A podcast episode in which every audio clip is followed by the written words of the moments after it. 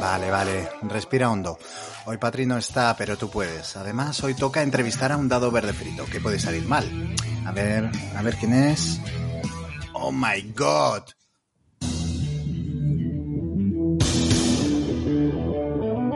Aquí comienza Dados Verdes Fritos. Bienvenidas, bienvenidos y bienvenides a un nuevo Guateque. Mi nombre es Pablo Villaria, que a mi lado... Bueno, pues no está Patri, que anda escalando montañas con Mini Mipel. Hoy programa especial Guateque, y es que en un ataque de egocentrismo vamos a ir haciendo una serie de especiales entrevistándonos a nosotras mismas, para que nos conozcáis un poquito mejor. Bienvenido, Fran, ¿qué tal estos días de vacaciones? Eh, ¿Vacaciones? ¿Dónde? ¿Dónde? ¿Dónde están las vacaciones? Joder, también de mala suerte tú. Bienvenido, Rafa Prescott. Hoy no toca secreto de Villaverde Frita, pero me tienes en ascuas. Se acerca el final y cada vez quedamos menos. ¿Estará la gente preparada para la gran final? Hola, ¿qué tal, amores? Bueno, ¿qué, qué me vas a contar tú? Que estás en la villa y no pensaba que llegarías a esta fase, ¿eh? No, Mm. la verdad es que no.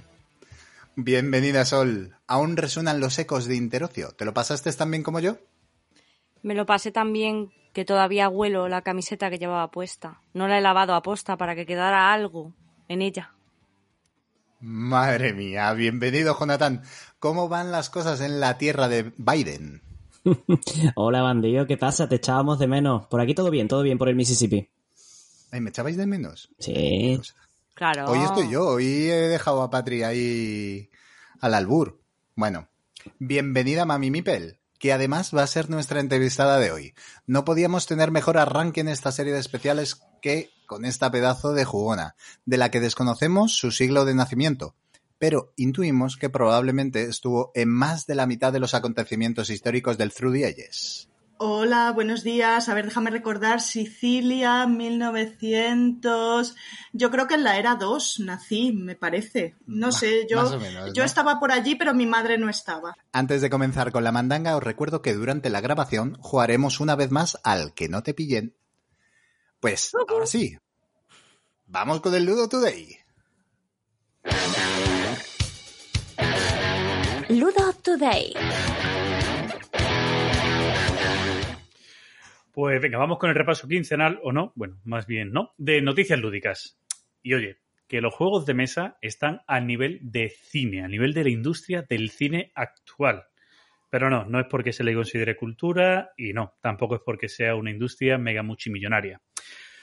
Es que solo que parece que ya no hay buenas ideas y que al igual que en el cine, pues que toca hacer remakes. Y bueno, a ver, siendo sincero, no es una mala noticia, porque más allá de la coña, es bueno ver que quieren hacer nuevas ediciones, como por ejemplo del juego Pueblo, de la WK, o incluso ediciones aniversario, como le pasa a la Agrícola, una edición que tiene muy buena pinta, o también la nueva edición de Luz que han anunciado del juego Castillos de Borgoña, que por traer trae hasta miniaturas, un Eurogame sin alma con miniaturas de castillos. Bueno, lo que hay que ver. Y también hay anuncio de nuevos juegos. Por ejemplo, My Class Games, editorial detrás de Tricerion y Anacrony, ha anunciado el juego Séptima, un juego donde las brujas del mundo, que viven en secreto, se reúnen para mostrar quién puede ser la digna sucesora de la líder, la séptima. Bueno, también tenemos un anuncio de eh, un nuevo juego de Cole Werle, Cole Werle, autor del Root. Root juego que ya sabéis que es este el, es el juego del año en dado verde frito. Bueno, el nuevo juego se llamará Arcs y es un juego tipo space opera donde los jugadores llevarán un imperio en decadencia que tienen que intentar pues seguir investigando tecnología, posicionarse en distintas zonas y preparándose para las batallas y todo esto en un juego asimétrico donde además tienes que eh, jugar en un modo mini campaña, donde vais a tener que jugar varias partidas, en torno a unas 5 o 6 partidas, con una duración de unos 60-75 minutos. O sea, este señor Corwell vuelve a hacer cosas así un tanto raras.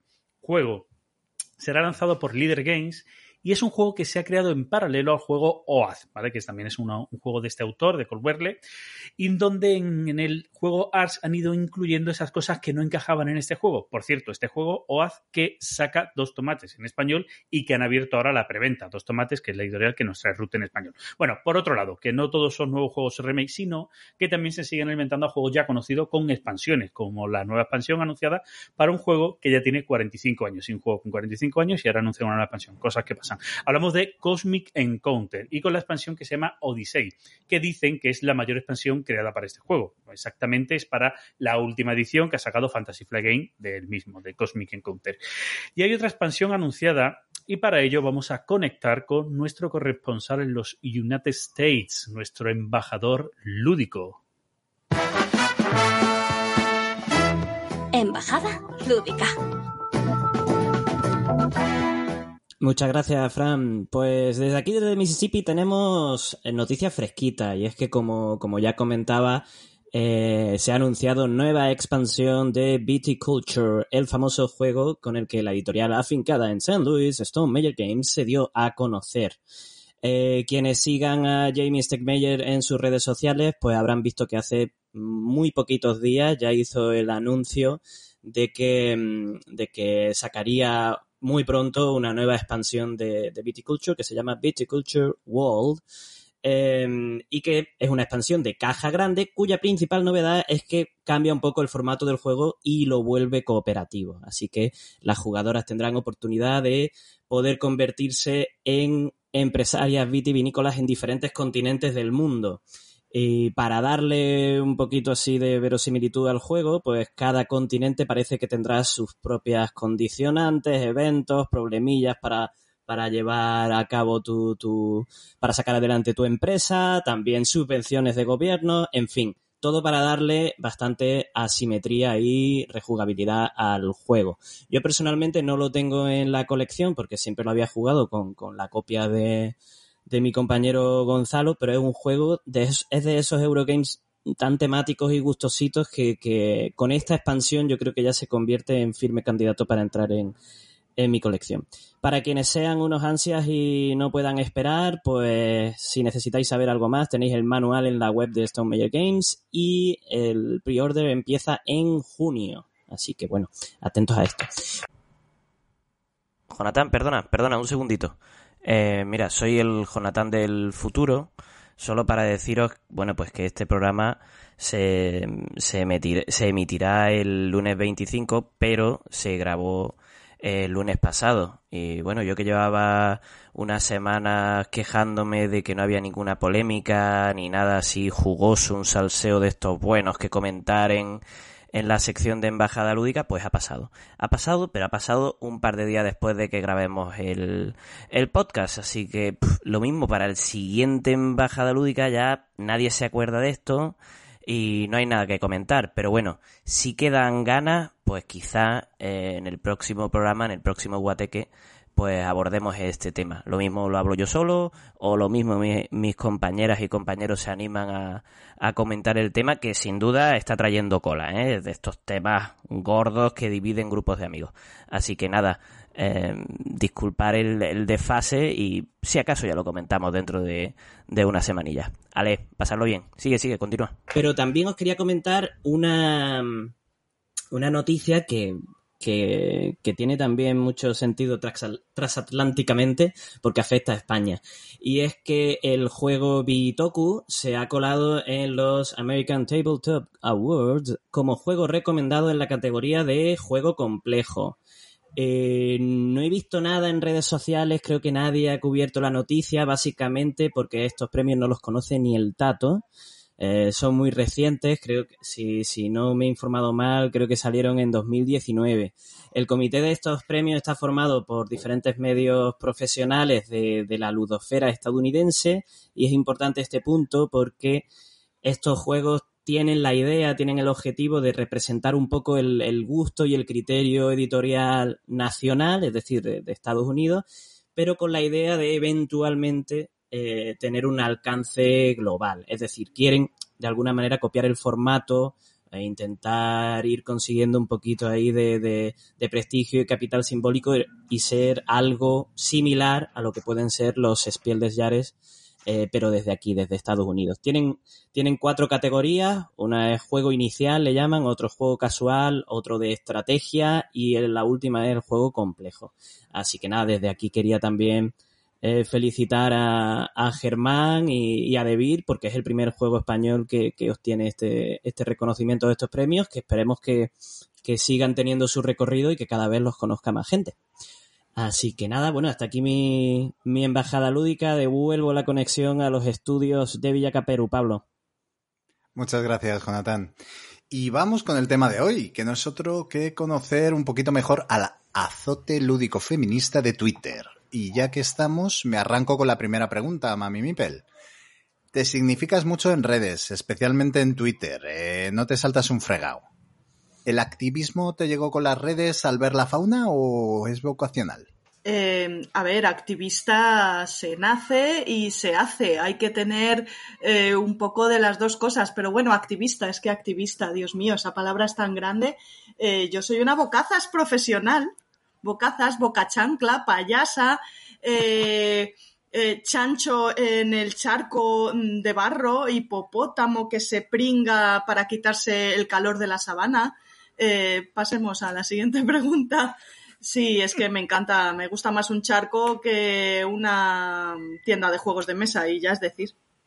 Venga, voy yo con la siguiente pregunta, Mami Mipel. A ver, te podría preguntar eh, cuántas veces te has arrepentido de meterte en alguno de esos charcos o cuántas veces has salido bien parada, o sea, porque seguro Un que hay... Que hay... 200%. 200% de veces. Siempre. Y cada vez me arrepiento antes. Cada vez, te... pues por eso. Por... Pero me voy a centrar más bien en, en tu faceta como, como jugador. El problema, el problema, Marcela, es que te arrepientes justo después, ¿no? O sea, que no te arrepientes antes de tiempo, ¿no? Claro, pero siempre es después de haberme metido. O sea, yo me meto. Y antes a lo mejor me arrepentía al ratito, eh, al día siguiente, luego ya empecé a arrepentirme un pocas horas más tarde, luego unos minutos, y ahora ya según le estoy dando al botón de tuitear, ya me estoy arrepintiendo, pero es que ese dedo maldito que podía meterse en otro lado. Eh, mm, sí. Eh, si lo hicieras antes no sería arrepentimiento. Dirías, mira qué buena cabeza he tenido esta vez. De Mira, puta madre. Mira, No Pablo, que bien, qué bien la ha parado cuando iba a hablar de dónde se iba a meter. El... El gen de la sensatez no.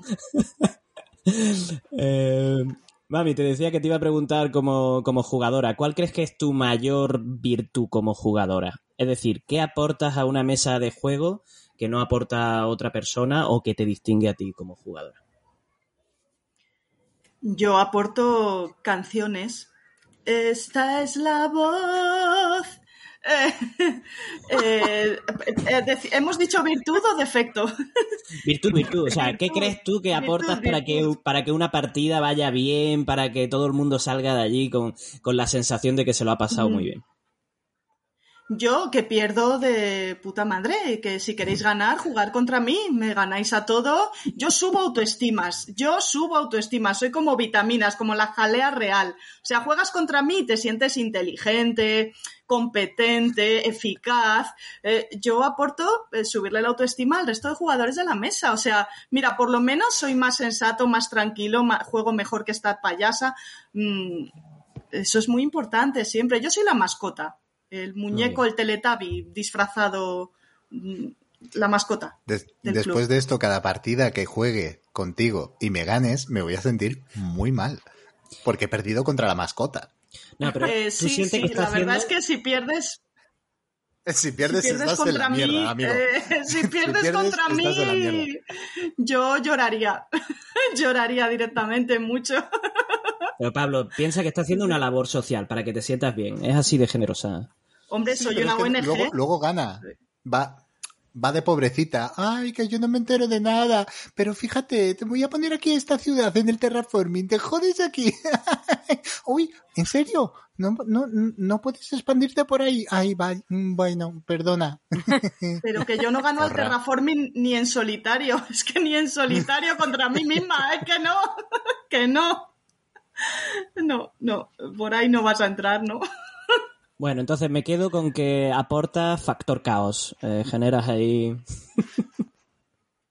Eh, sí, Nada que no nos hubiéramos imaginado, ¿eh? No, yo lo de las canciones nada. no lo había visto nunca, ¿eh? Lo del karaoke no. ¿Qué, qué aporto? Canciones. Y caos. Canciones y saber perder. Yo sé perder. Yo sé perder, perder, perder. Es que mío. maravilla. Es que es maravillosa. Venga, voy a seguir yo. A ver, mami mi pel. Si tuvieras que echarte una partida con un personaje histórico, ¿qué juego y con quién? Uy, esto me lo he pensado para, para dar buena sensación. Mamá, mamá, ¿me estás oyendo? Mamá, hola, me entrevistan en la radio. Eh, sí, yo me jugaría eh, un patchwork con Jane Austen, la escritora de la regencia in- in- inglesa. The United. Kingdom Two Points. Con Jane. Austen, porque, a ver, era una señora eh, que más o menos tenía mi edad mm, antes de morirse, porque se murió joven, y era una señora súper inteligente y con un sentido del humor súper fino. Entonces yo me echaría cuatro o siete patchworks seguidos uno tras otro, que seguro que le iba a encantar el patchwork, hablando de sus novelas y tal, y le contaría las pelis que han hecho, Jolín, Sentido y Sensibilidad, con Emma Thompson, que hostia, me jugaba también con Emma Thompson cualquier cosa. Y con Jane Austen, todas juntas. Y ya de paso metemos también a la, a la tercera actriz, la de Titanic, que ahora no me viene el nombre, Kate Winslet. la- con Kate Winslet, las cuatro. La Katy, Vamos, para con, los amigos. con las, Las cuatro, cuatro- me echaba yo un, un pandemic, la- las cuatro Ah. juntas, mm, vamos. Te iba a Perdona, preguntar. perdona, ¿ha dicho un cooperativo con Kate Winslet para que os deje a todos al final que os den por culo y que no salva ninguno? Pregunto, ¿eh? Pues aquí Querida encima Kate, de esta madera Jack no cabía, Jack cabía en esa puerta, querida Kate. Bueno, de todas formas, Y tú no cuenta- estabas gorda, tú no estabas gorda, estabas preciosa en Titanic, maravillosa. En Además que Titanic. Pero Luego ya no. Nosotras, eh, y, y a, y a partir de Titanic, más guapa todavía. Nosotras parimos, nosotras decidimos. Es el alegato. Pero ¿quién ha hablado de cuerpos de decir? Factor caos. Estoy- Factor caos. He saltado de, Este del body positive, del body positive, he saltado al feminismo. Al body power. No útero, no opinion. Eh, ya cuelo, cuelo mi spam, spam, spam feminista aquí. Bueno, Ya, Ya está. es conscientes Ya de me que puedo eh, ir. Adiós. la pobre Jane Mi Austen, trabajo esta está hecho. esta señora eh, eh, o sea, la reina de la finura moriría a los cinco minutos de estar con Mami Mipel en una partida. Porque lo mismo Totalmente. se te saca una teta, que te manda la cámara de gas, que, o sea, Oye, que yo cuando, yo cuando yo no estoy con escritoras de la regencia, yo sí me sé controlar, ¿eh? Yo con Ah, Jay, bueno, con la bueno. Juana, me controlaría. Con la Juana, Pero la Pero- gente Yo no he como entendido por qué, un, no, ¿no? por qué un patchwork. Con la de juegos para dos que hay, porque ha elegido el patchwork. Que a Sol le encanta, Porque- pero vaya. porque el patchwork es uno de los mejores juegos para dos y porque nos permitiría hablar mientras tomamos el té. Porque yo sí me siento con Jane Austen, perdón, el juego es lo de menos, lo importante es Jane Austen.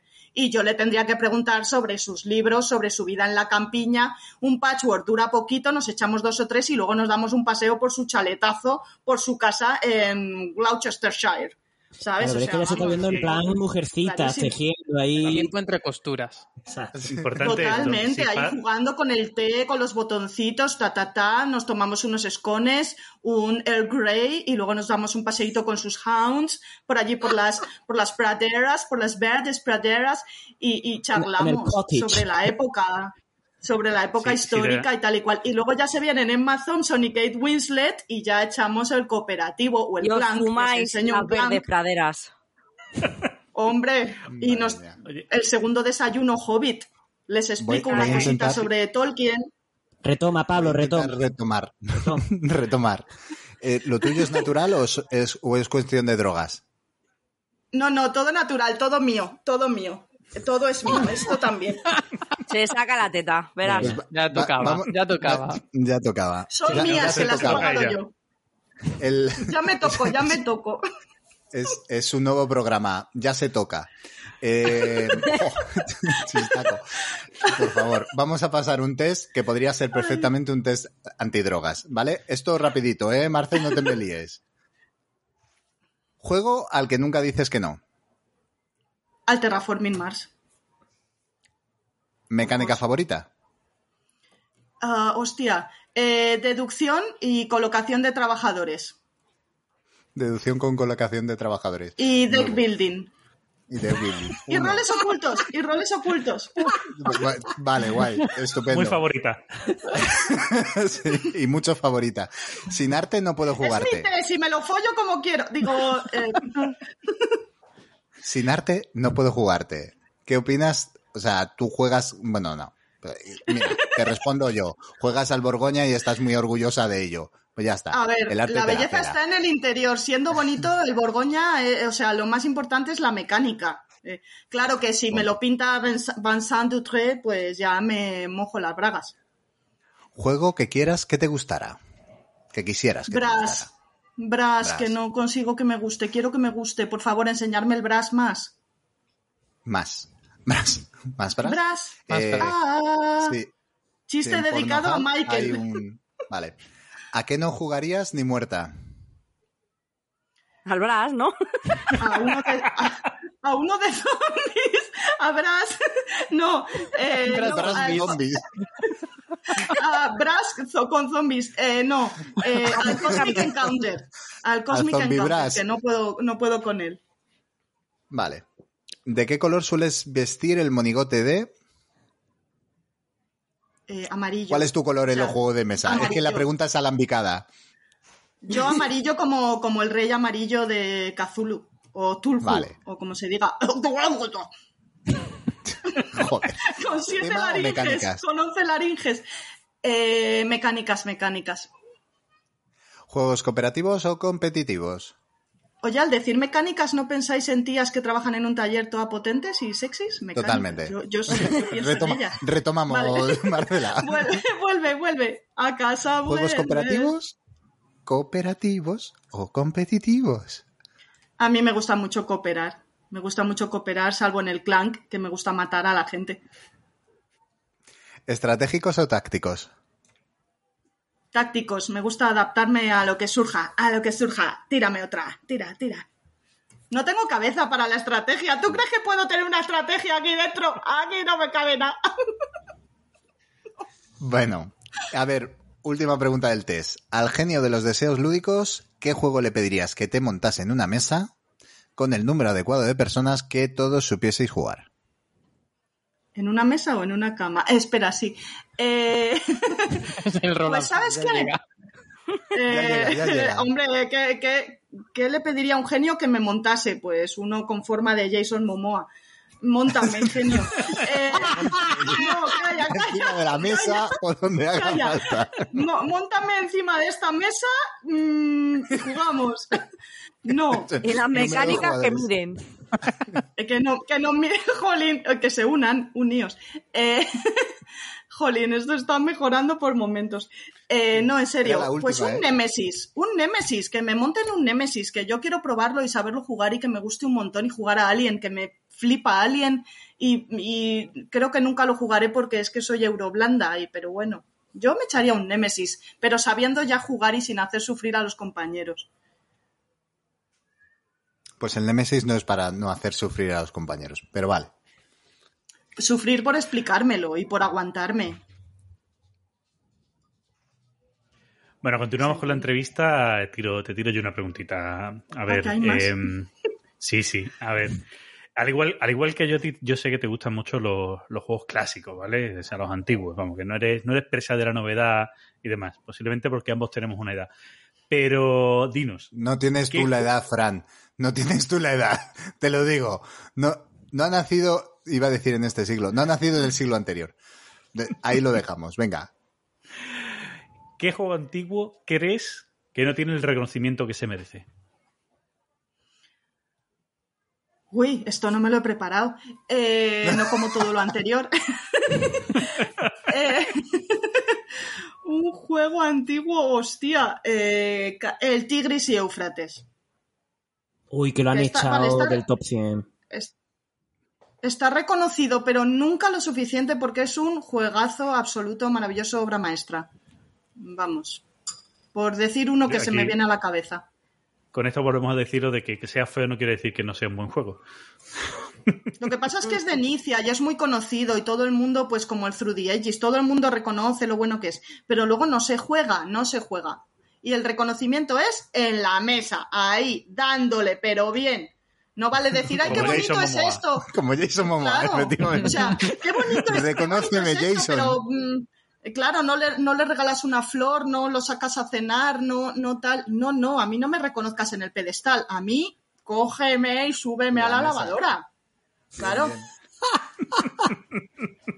Próximo una- premio DVF, el juego Momoa.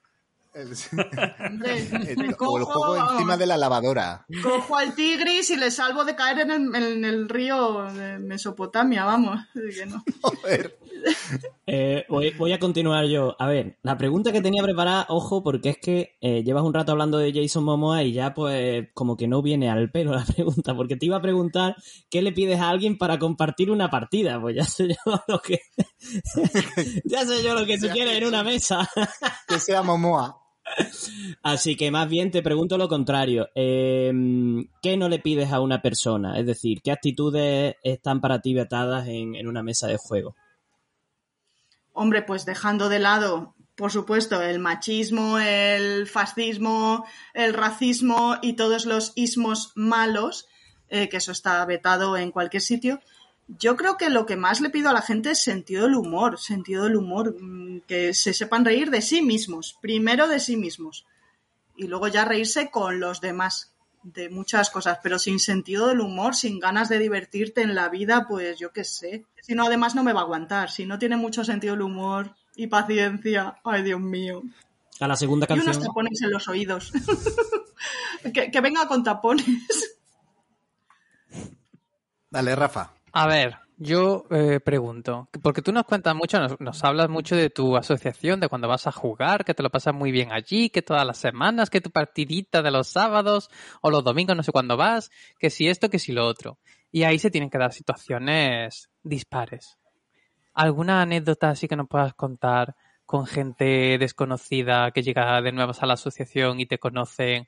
¿O gente de toda la vida, algo así peculiar? Situaciones de, de asociación. Uy, pues del club no te sé decir. Eh, mm, la única, la última anécdota así graciosa eh, fue cuando nos sentamos Kike y yo a jugar una villa con, con Sara y, y ¿cómo se llama este chico? Ay, me va a matar porque ahora se me olvida el nombre. Bueno, da igual. Con dos compis No que se acaban de apuntar. Bueno, seguramente no, espero que no me escuche el pobre. Eh, una parejita, unos chicos jóvenes que se acaban de apuntar al club y jugamos una villa y tal. Y después de la echar la partida entera, resulta que lo había explicado mal. eh, los el mercado lo había explicado mal y estábamos jugando, jugando fatal a la villa. Eh, menos mal que tenían mucho sentido del humor y se lo tomaron bastante bien. Pero mm, así anécdotas graciosas es que vamos y nos sentamos a jugar y, y ya está. No, no Pues sé nada, si nada. esto es Un gracioso. momentillo, Pablo. Si no quiere contar, si no quiere contar anécdotas graciosas, a mí me ha dicho por ahí un tomatito anónimo que eres una experta contando chistes. Madre mía. ¿Estamos no, seguros de que pero- queremos abrir esa veda? De hecho, la vamos a abrir, vamos a abrir Pero esa veda para cerrar la entrevista. Pero no me conocéis ya. ¿No, no has escuchado las respuestas, Jonathan? Venga. En serio. ¿Quieres chistes? Preparaos. Venga, Sí, no, pero que no esto- hace falta. Que esto es un programa donde tenemos que aunar eh, juegos de mesa y humor. Dale, dale. Eh, uno, dos, uno, dos, probando, probando. Eh, ¿Sabéis cómo llaman en Australia a un boomerang que lo tiras y no vuelve? ¿Cómo? Palo. La madre que me parió. Joder, Vale, ahora ya entiendo a la persona que me ha dicho que te pidiera que contara un chiste. ¿quién ha sido? ¿Quién ha sido? Un, un cabrón. No, se, se dice, Cabrón. se dice la verdura, pero no el pecador. Bueno, después Palo. de este... ¡Un palo! ¡Palo! Después, después de este quinto grado, a nuestra querida Mami Mipel, muchas, muchas, muchas gracias. eh, De nada, Mami son Mipel, por 10.000. prestarte. 10.000 10.000 hostias te voy a meter. 10.000 palos, claro. 10.000 palos, efectivamente. 10.000 boomerang que no vuelven ninguno. Que a- Y cero momoas. ¿eh? Sí, sí, una cosa. Vale, vamos a intentar retomarlo con ¿a qué estamos jugando? Venga, Rafa, dale. A ver, pues yo eh, os voy a hablar de Galaxy Tracker. Que como últimamente ya no, ya no salen juegos nuevos, sino que eh, hacemos reediciones de los antiguos. Exactamente, pues ahora le ha tocado a Galaxy Tracker, que es un juego que eh, me parece que es de 2014, por ahí. de, de 2000, Shavers 2007, Flatley, este. creo. 2007, creo, es el más antiguo. Que- repite el nombre, sí. por favor. Flatlas Flatley. Belfi, Belfi, Lilibit, Lilibit. Blada, blada, Schwatil, Schwatil. Sí, Flatlas Flatley. Que, que es un Idiomas, querida. juego... Idiomas, idiomas. Eh, es un juego muy divertido, no sé si lo habéis jugado. Bueno, Mipel imagino que se lo ha jugado. O se lo ha Eh, fumado, mírala. Cuando Se lo ha fumado. Se lo, se, se- se lo ha fumado.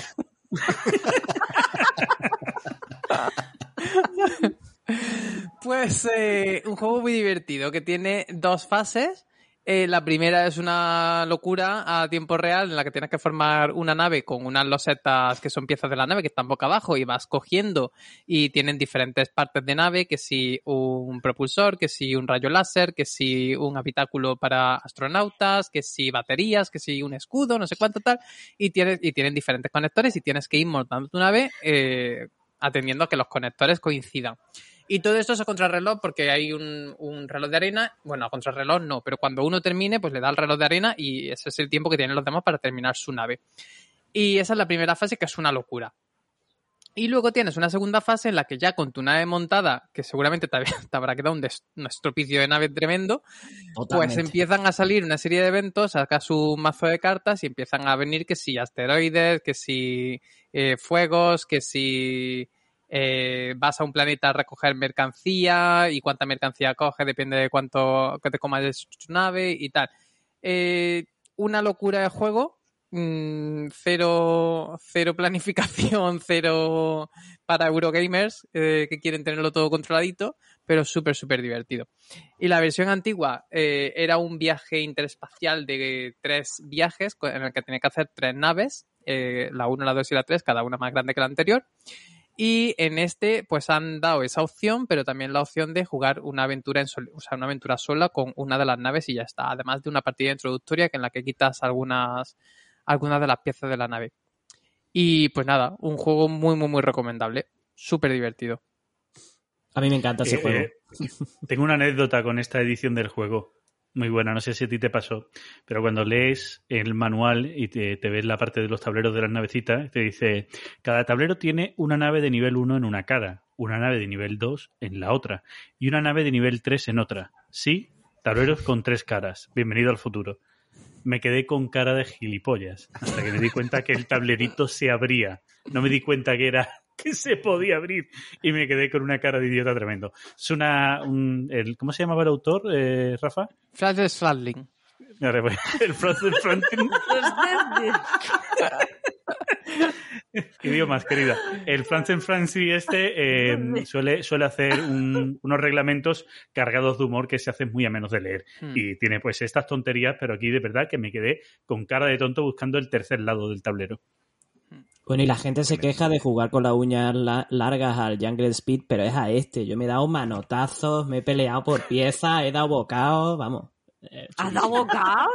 hombre, tú- te quitan la pieza que tú quieres y tú ahí muerdes. Esto es como Es que la no rebaja. fácil encontrarla, no, no, es fácil. Fácil. Esto es casi, casi como jugar a juegos de Jason Momoa en la mesa. Hay bocados, arañazos, de todo. Igual. Empotramiento. ¿Quieres coger lo que más te interesa? Que no te lo quiten. No, y efectivamente como Rafa dice, ¿eh? no es para Eurogamers que no, que no soportan lo de no controlar las cosas, ¿eh? porque uno de mi grupo de juego es muy así y es que empieza a resoplar, es como, ya está, dejo mi nave, que sea lo que Dios quiera. Pues ho- hoy tenemos poco de Eurogamer, ¿eh? Eh, Venga, Jonathan, continúa tú. Venga, pues sigo yo. Eh, yo le he estado dando estos últimos días eh, con Nuria a varios juegos de... de- Ala, ala, uy, de- uy. Eh, venga. Venga, déjalo ahí. Soy. Siguiente. eh, enfrentamiento directo que, bueno, eh, sí, hacemos lo que podemos ahí en la mesa. No eres Momoa, pero lo intentas. A ver, el... Soy tu Oye, Momoa, El lazo lo tiene, ¿eh? Me El pelazo pelo y me pongo, me pongo el pelete así mojado cuando salgo de la ducha, hombre, eso... Sí, es Ya, nuestro, es nuestro Aquaman del hacendado. El tío. Mira, mira estas manitas de bebé que tengo, mira gordita. Como Jason Momoa, tengo el mismo atractivo, los mismos abdominales. Tú piensas que hay herramientas que suplen esas carencias. ¿Tienes tatuajes? Eh, no tengo, no tengo. Nada, te falta eso, pero se puede arreglar con un rotring. Nada, yo los pinto si hace falta. Bueno, como decía, que, que como salió lo de la campaña de Kickstarter de Prospero Hall de, de Parque Jurásico, pues he tenido mi momento revival de, de volver a tener cinco años y a querer jugar con muñequitos. Y, y me he visto la trilogía o de nuevo. y hemos estado jugando. Hemos estado jugando bastante a la match Jurassic Park InGen versus Raptors. Y eh, ¿habéis jugado habéis jugado algún alguna versión de, sí. de Unmatched? No. Sí. No. Bueno, pues para quien no lo haya jugado, es un juego- la editorial se llama Restoration Games, el autor es Rob Davio y Justin Jacobson, y básicamente es como un mashup de diferentes eh, personajes de ficción o históricos, hacen ahí una mezcla extraña y con un, con un mapa particular, eh, con un tablerito adaptado y cada, cada personaje tiene un mazo también adaptado temáticamente a, a, a qué, ha- qué- qué hace ese personaje de, ficción, a qué se le da bien, ¿no? Eh, para mí una maravilla de sistema, es súper ágil, es que en 20 minutos juegas y, y quieres otra. Mm, Siempre nos echamos varias cuando es muy tenso también, o sea, que, que, que, que no te aburres y, y como decía antes, con un esfuerzo muy consciente de los autores por adaptar el personaje a través de, de las mecánicas. En este caso es eh, uno de, los, de las jugadoras lleva Ingen, eh, que, que su habilidad es que lo llena, lo va llenando por ahí todo de trampas y que también pues tiene muchísimos minions que, que van a intentar cazar a las velociraptoras que tienen es- la habilidad de organizarse y cazar en manada. Entonces, eh, ellas Ingen- tienden su... Ingen es ingeniera, ¿no? No, Ingen es el nombre de la empresa de Jurassic Park. Ah, vale. Da puti. No me estaba enterando. Idiomas, querida. Me, me sonaba parecido, ¿no? Ingen. Pues será ingeniera. Nada, Ingen. Ingen. Así se llama toda la empresa. de- bueno, retomamos, retomamos. que se nos va.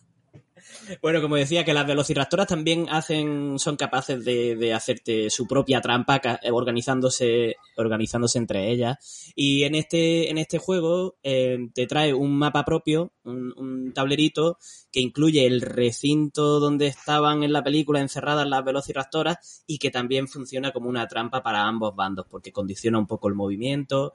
Mm, No lo hemos pasado genial. Es que es un juego que está muy chulo. Creo que a España no, no, no lo llevó. mm, es- ¿Cómo no se llama la TCG? No por, por problemas TCG con la, con la franquicia, ¿no? Sí. Sí, no va a llegar nada que nada que tenga derechos específicos va a llegar a, a España. Pues qué pena. Ya está muy estamos. chulo. Os lo he hecho en la maleta la vaya para allá. Está muy chulo. Y el otro que he jugado es similar, pero ya un juego más tocho y más grande, que es el Ascension Tactics, que me llevó, si, si os acordáis, en el último guateque o en el penúltimo hablé de que era mi hype, porque estaba a puntito de Sí. llegarme. Es una, mm, nada, una campaña de Kickstarter. eh, detrás de esto está el estudio Stoneblade Entertainment, que ahora está teniendo de repente una visibilidad muy grande en España porque ha llegado la edición décimo aniversario de, del Ascension, del, del juego de deck building. Pues en este caso es como una fusión muy buena de, de deck building con tablero, rollo pues Clank o otros juegos que han salido en este sentido, también con, con combate directo, de, con escaramuza y con un tablero rollo wargame, eh, juego de miniatura eh, muy chulo eh, con el que bueno las diferentes facciones pueden interactuar con los elementos, potenciarse, usar usar todo lo que hay ahí eh, y también hay una mecánica de mayorías muy chula porque en el tablero hay diferentes checkpoints, no sitios donde tienes que, que asegurarte que ganas ahí la mayoría para recibir puntos de victoria y ahí es donde, donde está toda la chicha, donde, donde caen todos los boomerangs, perdón, todos los palos. En fin, un cóctel muy, muy bien ligado. Nivelazo de miniaturas, modo campaña con un montón de escenarios. Viene un libreto de escenarios muy chulo, con cada uno cosas diferentes, objetivos diferentes. También hay un modo 2x2, modo cooperativo, lo tiene todo. Lo único es pues, que nos queda muchísimo juego por descubrir, porque solo hemos jugado tres escenarios. Y, pero bueno, eso, eso es lo bueno del juego, que, que, que queda mucho por ofrecer y es un juego para darle partidas y echarle, darle cariño y, y darle tiempo. Así que, pues esos han sido mis jueguecitos. Pues mira tú qué bien. A ver, eh, Mami Mipel. ¿A qué has estado jugando tú un poquito? Pues yo el otro día probé dos cosas muy chulas en el club.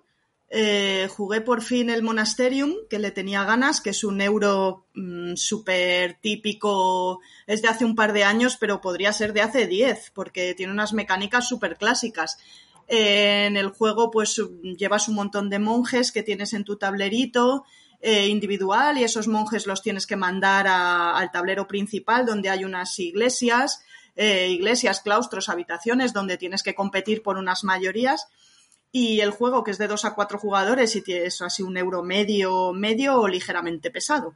Em, pues es- tiene un, un mecanismo de colocación de dados chulísimo porque cada jugador tiene dos dados de su propio color y tres dados que son neutrales. Entonces tú vas tirando, te tienes que quedar con un número, ese número asignarlo en el tablero y es que tienes que asignar todos los que salgan de ese número con la particularidad de que los dados neutrales te los va a poder quitar cualquiera y el dado de tu color es tuyo, lo vas a poder usar tú. Entonces, eh, por orden de turno vas asignando dados y tienes que tiene muchísima interacción de pensar según tu orden de turno qué te puede llegar, qué le quieres dejar a los demás, qué les quieres quitar. Es súper puñetero. Se juega súper rápido. Según vas mandando, para poder mandar a los monjes a las iglesias, necesitas unos, unos recursos que tienes que ir consiguiendo, que, que cuesta muchísimo conseguirlos. Y al mandarlos, liberas espacios en tu tablero que te mejoran las acciones de los dados. Entonces todo combina entre sí. Eh, bueno, el típico euro medio mm, con sabor de Stefan Fell, eh, que no es de Stefan. Fell, ¿eh? es de... Sí, no, no, eh, nació clásico ya. Eh, y ahora no sé decir el autor porque el autor es algo así como Sveinflogen. es Bueno, primo que diga de Rafa el suyo. Claro, idiomas, querida. Eh, eh, no lo voy a encontrar el autor, pero vamos, que Monasterium, un euro medio, mm, súper eh, curioso, súper entretenido y la partida se hace volando, volando a tres jugadores, rapidísima. Y lo siguiente que probé fue el Meeple Land. ¿Lo conocéis? Este de hacer del oseteo, de hacerte tu propio parque de atracciones y luego meter tus mini meeples, que son unos meeples así chiquititos en la mitad de un carcasón y son muy pequeñitos y son súper graciosos y solo puedes hablar de ellos poniendo esta voz porque son muy pequeñitos. Y, jolín, es súper gracioso porque tienes que gastarte el dinero en las losetas más interesantes para intentar tener la mayor variedad de atracciones posibles, una noria, un tío vivo, unos coches espaciales, unos coches de choque. Y, y luego tienes que intentar combinarlas con la hamburguesería, el cuarto de baño, el no sé qué, para luego que vengan los autobuses y meter los meeples y puntuar un montón. Y oye, es un juego de los setas, creo que lo sacó maldito, tampoco me preguntéis el autor. Meeple Land, súper chulísimo, ¿eh? Mm, muy, muy interesante. Meeple Land lo recomiendo un montón, es un euro más ligero, casi, casi familiar para todos los públicos súper agradable, pero muy mm, puñetero, ¿eh? Porque encontrar las losetas eh, y podértelas comprar, porque además todas las atracciones van conectadas con caminitos tipo Carcassonne y si no consigues conectar por cada caminito que no conectes, son puntos negativos. Y por cada meeple que no metas en una atracción, también te da puntos negativos al final. Entonces es el típico sudoku que a mí me encanta. Chulísimos los dos juegos, Monasterium y Meeple Land. Vale, pues pasamos al siguiente. Solete, ¿qué tienes tú? Pues yo no he jugado mucho, le he estado dando sobre todo a, a Pacal, que lo compramos en Interocio, y, mm, y soy una máquina, no es yo por echarme flores, pero Porque mueves los dedos muy rápido. claro, tengo un. Claro, si es que van- vas entrenada, amiga. marido opositor, que por cierto me está haciendo así, me está haciendo, me está haciendo peinetas, Mira, también Porque, sabe mover ver. los dedos muy bien. pero no tanto como Tormentita. Tormentita, ¿por qué tenéis los dedos tan entrenados? Así que Programa apto una- para todos los públicos. yo ya quiero bajar a nivel a los 30 segundos, pero claro, él dice que, que me peine, ¿sabes? Así que estado jugando a eso y luego algo por BGA. Alguna cosilla así. Con algún bandido de por aquí también he jugado algo. Y poco más, ¿eh? He jugado muy poco. He estado malita y Vaya, he jugado poco, sí, tío. Y es que digo, cuando tenga tiempo libre, ¿qué voy a hacer con él? Pues gastarlo estando febril. Gast- ¿sabes? Ay, de puta madre. Claro. Bueno, Fran, cuéntanos. Pues, Venga, ponme, ponme la pipitilla contenta. Sí, no, hoy, hoy, hoy creo que no. Hoy, hoy va a ser un juego feo, directamente. Ya me lo Vale, no te voy a dices. decir ni que, ni que lo mires. Eh, he estado toda la Semana Santa dándole con Sara y también hemos estado, y también hemos estado jugando Y también hemos jugado. y también hemos estado jugando a Gloomhaven Fauces de León, ¿vale? Eh, nosotros ya habíamos jugado o habíamos empezado una campaña al Gloomhaven, que además lo tengo por aquí, el Gloomhaven gordo, el primero. El y obeso. Sí, el obeso, el, Le ha dado con todo lo gordo. Sí, sí. Perdón. Y, y ahora pues, como esa campaña está ahí un poco en el aire, porque bueno, pues eh, cogimos la costumbre de Patri y de Pablo de romper parejas con las que jugamos a juegos Muy de bien. campaña. Con Gloomhaven, Pues- muy bien. Sí, sí, sí, Después de 27 escenarios, pues dijimos, venga, vamos a romper esta pareja y jodemos el juego. Entonces tenemos ahí el juego esperando, sabemos que algún día lo jugaremos. Dije, bueno, vamos a comprarnos el Fauces de León y vamos a probar esa campaña a dos. Vamos a empezar por ahí jugando a dos y a ver qué tal. Y, oye, está muy bien, ¿eh? O sea, me parece que es el juego que tenía que haber salido de inicio eh, por muchas razones. Una, porque lo del tutorial era necesario en Gloomhaven.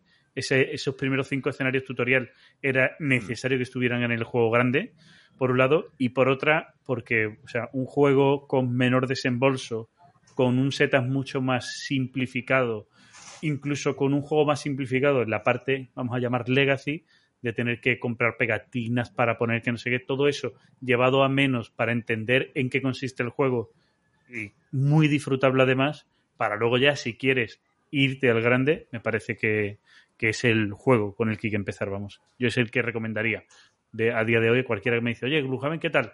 Empieza por Fauces de León. ¿Cuántos escenarios lleva? Del Fauces de León Ujú. llevo, espérate que te lo digo, te lo digo exacto.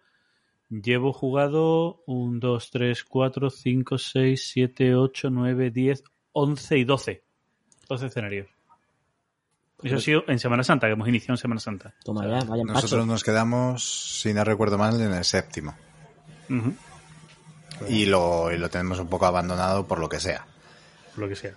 También llamado. Mini Mipel. Vale. De- de eh, Mini Mipelland. Muy bien. Muy bien traído. Muy bien tirado. Como nadie me va a dar paso. Eh, ¿Cómo que no? Pero porque no nos has dado tiempo. Venga, dale. Pero si está todavía Fran contando lo que le ha parecido el Faucet de No. Ah.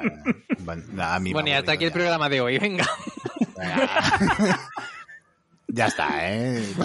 Venga, en Villacaperu, ¿a qué se ha estado jugando? Pues hemos ¿Ya vuelto. sabemos que a Gloomhaven Fauces de León? No. No. No, Venga, vamos a ir hemos vuelto a jugar a juegos. Mm, mm, eh, quiero decir en físico, mm, con sus componentes y en la mesa. Esto es maravilloso. Se está haciendo mayor. Madre nos mía. está dejando un poco de cuartelillo para poder sacar juegos.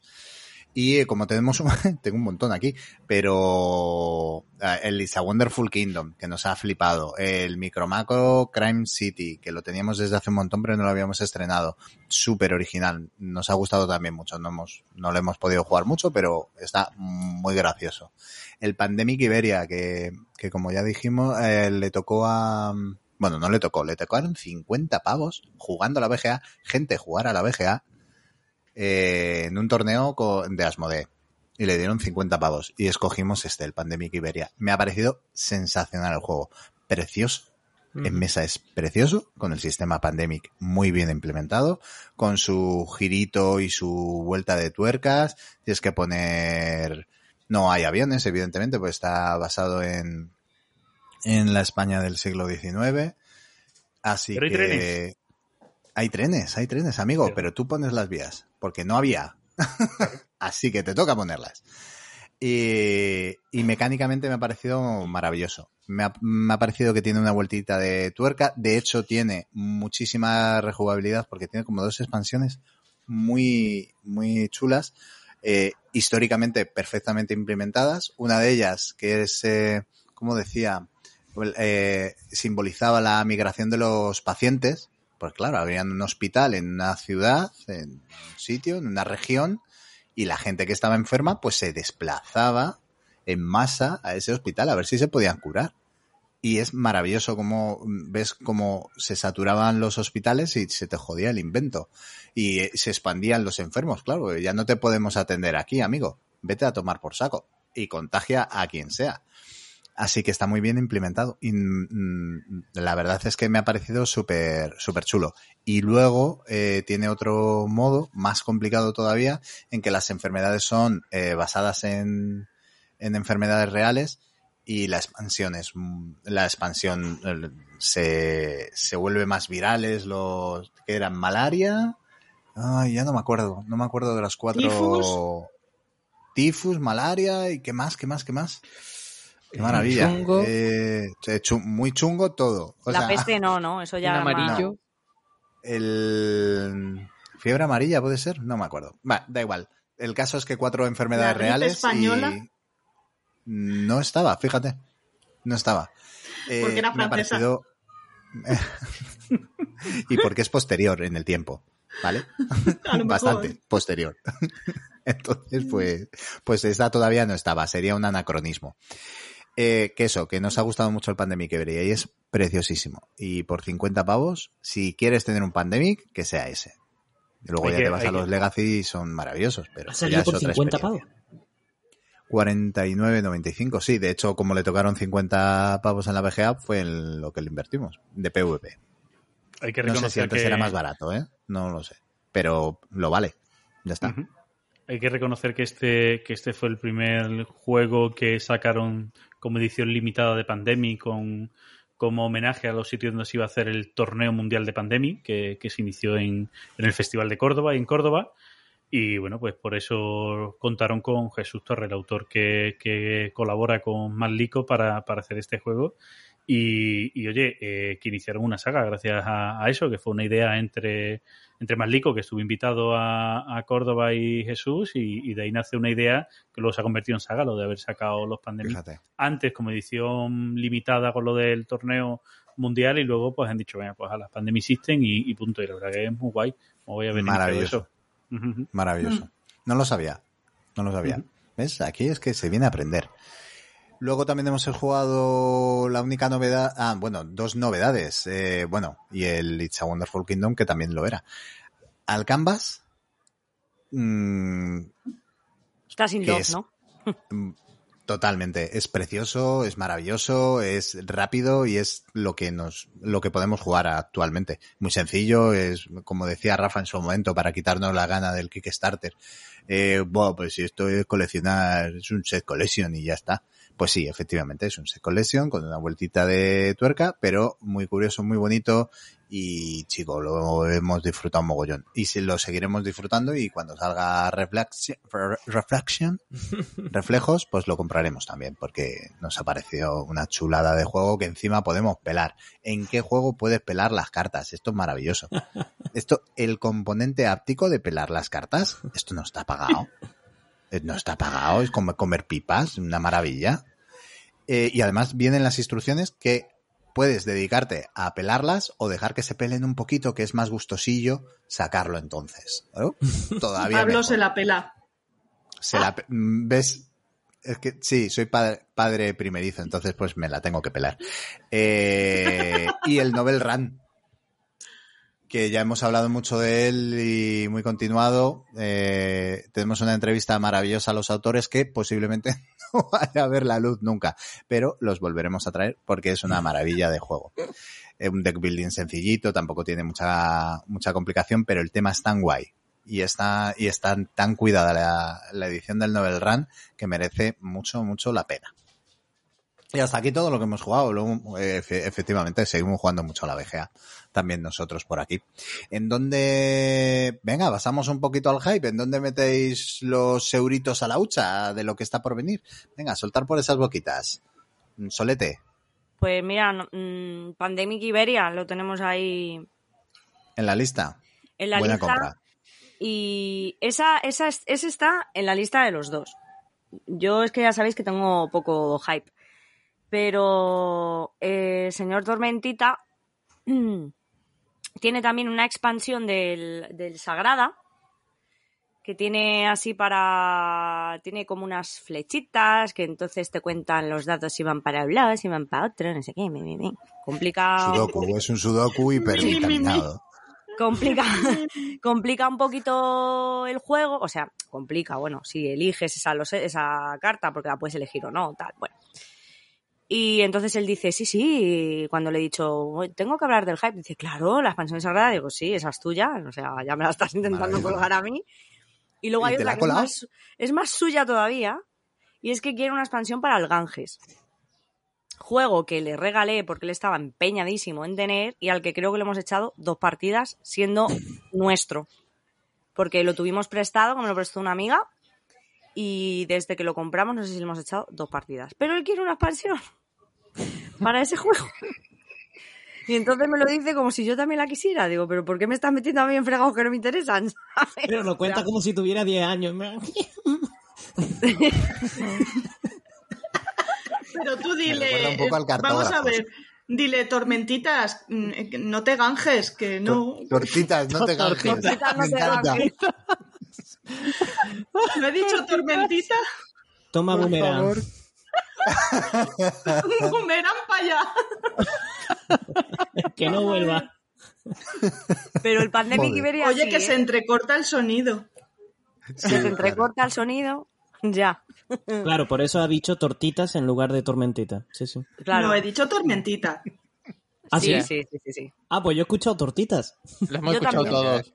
Que ha dicho Pero que tortita. se- que se tortita, que se corta. Te la está Uh, colando. Te, de- te dejo de Tortita escuchar. Oye, gofre, que te cuelgo, gofre. ¿eh? Espérate, que Mami Mibel está jugando ya al Don't Get God. Sí, Al suyo, ¿no? Que Al suyo, yo, al- que no te pillen. Sí. al que al juega ella siempre. Que no me pongáis a mí de excusa, que yo nunca soy. Es verdad, Ya, ya. ¿eh? Venga, Porque no siempre, falta. podría ser. pero siempre lo parece, siempre lo parece. Pero porque soy, soy el, el, el- ¿cómo se llama? El gancho, el ganzuelo, el ga- ganzuelo, ¿cómo se dice? Anzuelo. Anzuelo. se dice. Factor el ganzuelo. Un Una, factor caos, una gan- efectivamente. una mezcla de gancho y anzuelo. El ganzuelo soy yo. El La ganzuela. Madre mía. La persona que pone la prueba dice, a mami no la pongo porque total si ya ella sola.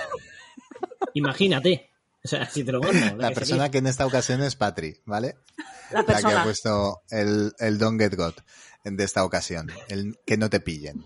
Bueno, a ver, va, Rafa, por favor, písame, písame este, este juegaco que va a La sacar cara. Frankis. Yes. Eh, yo tengo hipe con That Time You Kill Me. Que esto ya está anunciado, ya se puede hablar, ¿no? Sí, Y le han, de- han dejado ese nombre además, ¿no? No lo sé. No sé no nada. sabemos todavía, ¿no? Uh, saben cosas. El No Jame. Maten, Jame Maten se está valorando. Jaime Maten es bueno. Abrimos la veda. buenísimo. Yo quiero Yo, crónica vamos. de una muerte anunciada. Me parece brillante. Hostia, madre, eso, eso sería apoteósico. Por favor, dejad en los comentarios cómo llamaríais este juego, porque. Tranji necesita ideas. Necesita idea. A ver, un juego que yo probé con Sergio de Trangis, de Stroke, San- de Stroke Trangis, eh, por, por una plataforma, no me acuerdo cuál. eh, no sé, cualquier plataforma. Y eh, que, Que no sea VGA. No, no Por- era VGA, porque no está en VGA, que Por yo sepa. Por ejemplo. Por OnlyFans.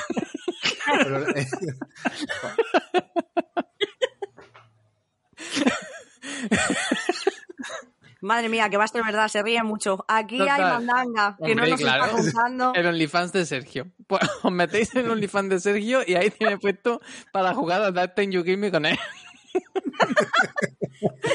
él hace de elefante rosa, El- ¿vale? el- te dice- mesa. Rosa, y tú tienes que ir a ponerle el sombrero. Claro. Y, y te dice, mátame, nene, mátame, ¿no?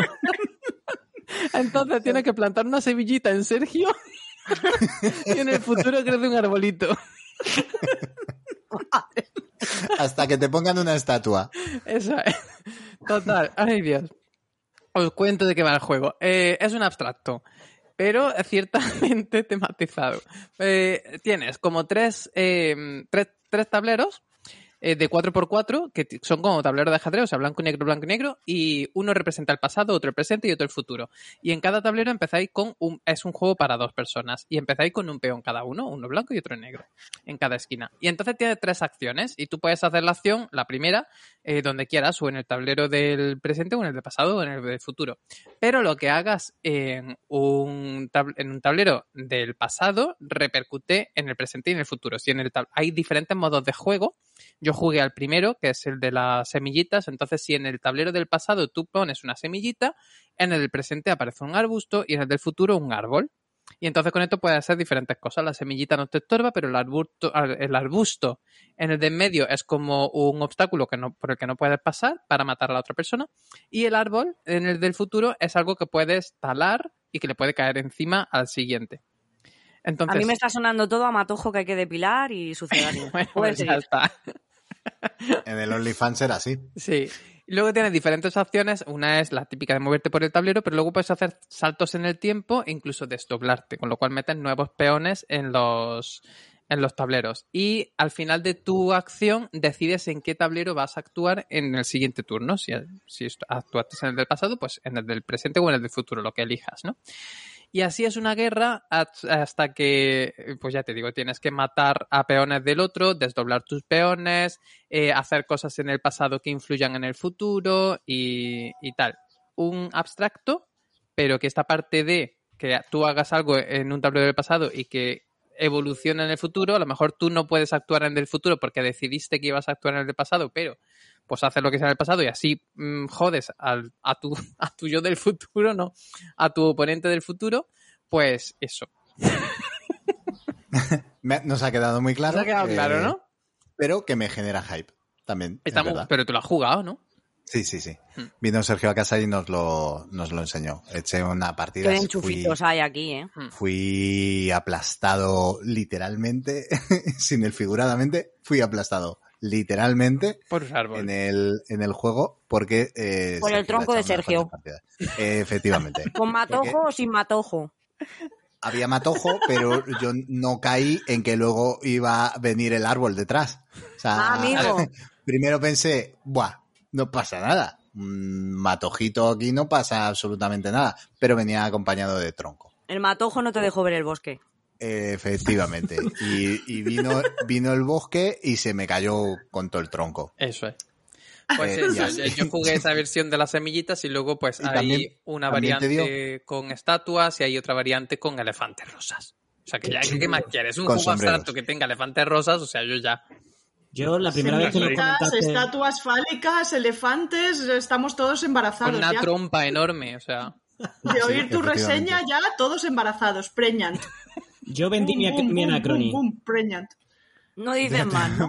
Para hacerte con este, ¿no? Sí, sí, sí. Pues ya está. No me lo he comprado porque estoy en modo no comprar, porque no puedo por ahora, pero vamos, en cuanto pueda va a ser un juego que caiga sí o sí. Eh, vamos, segurísimo. De hecho, yo lo tenía también entre, entre los juegos que me generan mucho, mucho hype, es este.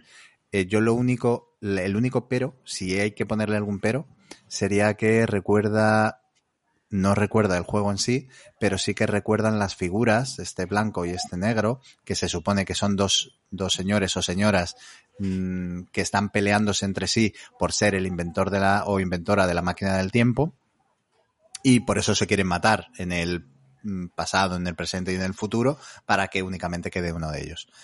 Eh, que es la parte temática que evidentemente a Rafa se la pela. Claro Teniendo sí. todo lo que tiene el juego y siendo total y absolutamente abstracto, la temática, pero a mí la temática me flipa. Pero, ¿estabas Claro. diciendo algo negativo?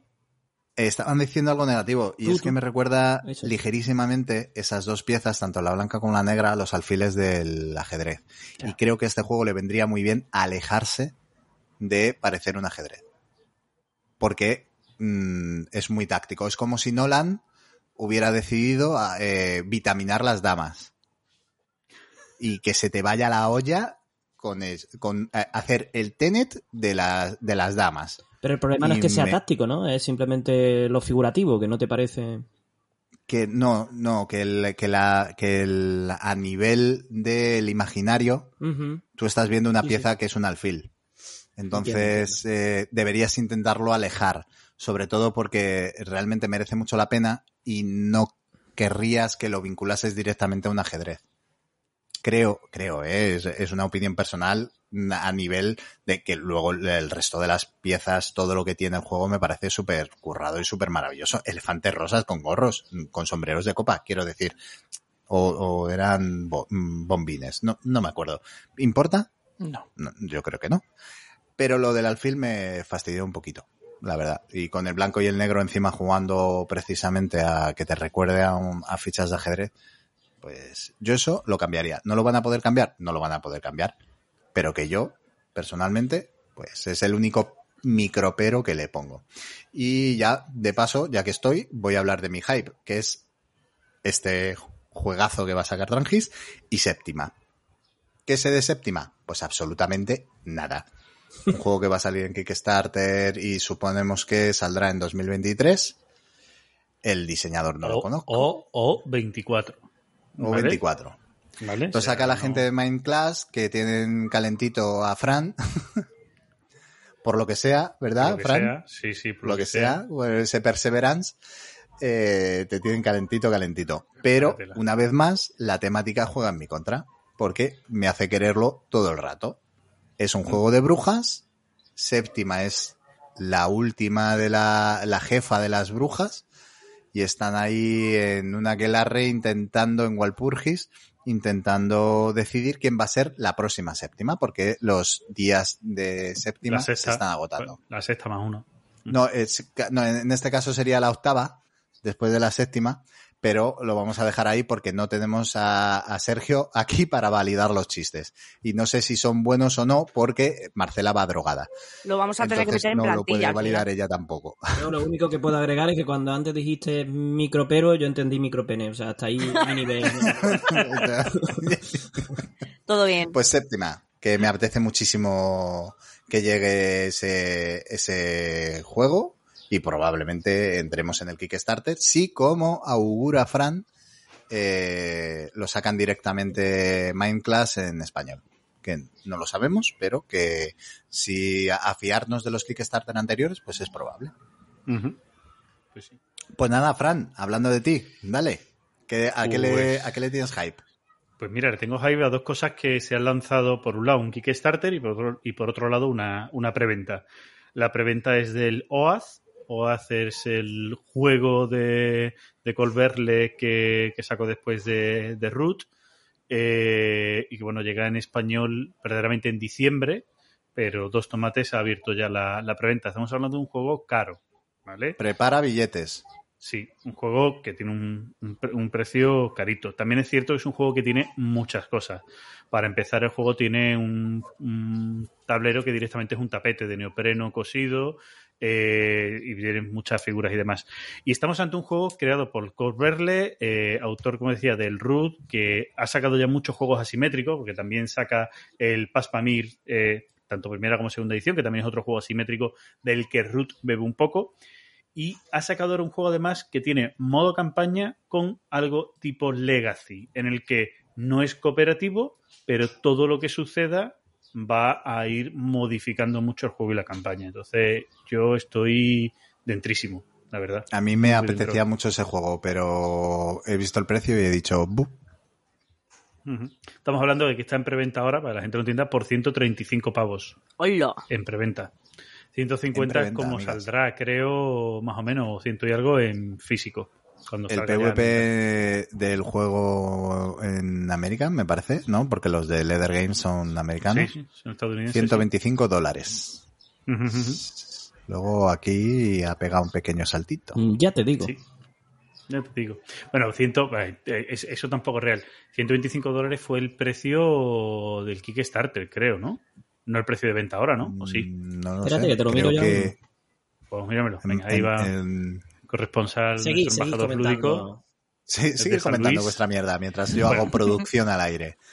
Y el otro, el otro que es un Kickstarter es de. eh, yo creo que, no sé si aquí en este programa lo he dicho alguna vez, pero en otros sitios que, que me han entrevistado o en otros podcasts de los que participo, he dicho alguna vez que el juego que más me llamó la atención y gustó el año pasado fue el Maglev Metro, juego de Pick and Deliver eh, que le da un toque distinto, creado por Ted Aspar, el autor de Suburbia y de otros juegos, y eh, han sacado ahora mapas. O sea, un juego de Pick and Deliver que saca mapas y yo ya lo advertí porque se veía venir.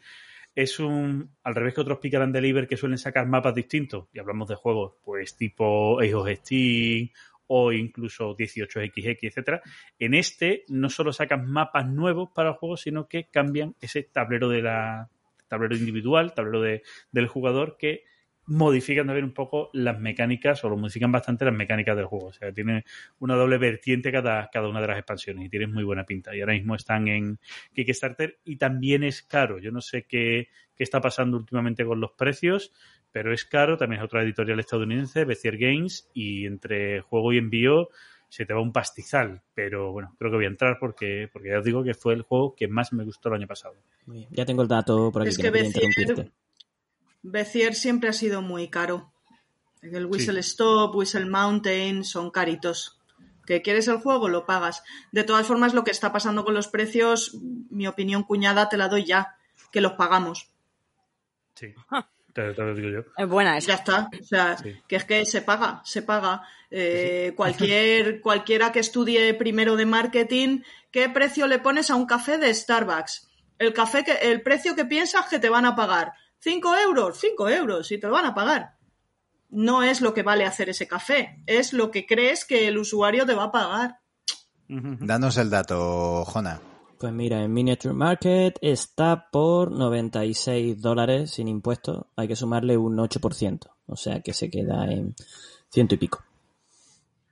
Que no, es, que no es barato, pero no son 150 euros. Claro. No, aquí en general los juegos son están más baratos que en Europa.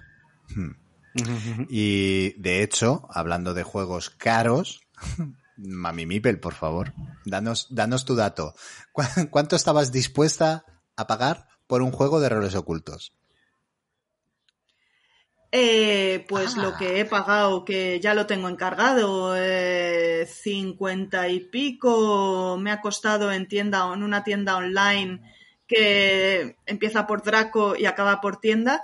Eh, no quiero hacer publicidad, no maravillosa tienda, ni- maravillosa tienda andaluza que eh, mira, he estado mirando mi historial de pedidos y aunque ya hace años que no les pedía. Bueno, total, por el feed Un saludo de a Rafa y a la familia. Ya aprovechamos, ya que le hacemos publicidad, aprovechamos. Dracotienda, maravillosa tienda andaluza, qué bien funcionan, qué bien sirven, qué bien atienden y cuántas cosas tienen. Y qué vicio las ofertas y todo. Eh, vamos a ver, feed de Kraken. Feed de Kraken, que tiene un vídeo maravilloso, el doctor Prescott, que ya si tienes alguna duda, pues te ves el vídeo y ya pues te lo compras, el juego, ya directamente. y ya lo tengo encargado y me vendrá en poquitos días porque además lo necesito urgentemente para llevármelo a zona lúdica eh, roles ocultos, piratas, cultista, eh, marineros, unos mm, aguerridos marineros como los hermanos Pinzones, pues ¿para qué queremos más? Mm, Aquaman, Es que, que es un sale del fondo hecho- del agua y se Aquaman sobre la del mesa. fondo del agua con sus tentáculos, mm, ¿eh? Eh, ahora Porno mismo de tentáculos. Era lo que nos faltaba porno en de este... tentáculos. Ahora mismo estoy teniendo este podcast. ahora mismo estoy imaginándome el grabado aquel de japonés Es muy de la señora hentai con los ¿eh? Sí, tentáculos. sí, sí, sí, ¿ves? Muy Exacto, hentai, exacto. hentai con tentáculos. hentai, sí, sí. Hentai, Motomami, eh, no puedo tararear ninguna canción de Rosalía porque sería un destructo total. Pero Jason. Pero, pero, pero ahí tienes haces a, a Jonathan que, que no yo te problemas. hago pollo. Te Madre como, mía, ya te esto como. va a llevar mucha edición. Nada Yo qué de sé, cosas así. microperos. Cosas de Rosalía. Y, Yo sí me la sé, y pero no la también voy a tengo, tengo encargado el Arnova, por supuesto, porque si no me echan de la afición. Si no encargo un Arnova, mm, ya hay que, hay que encargarlo.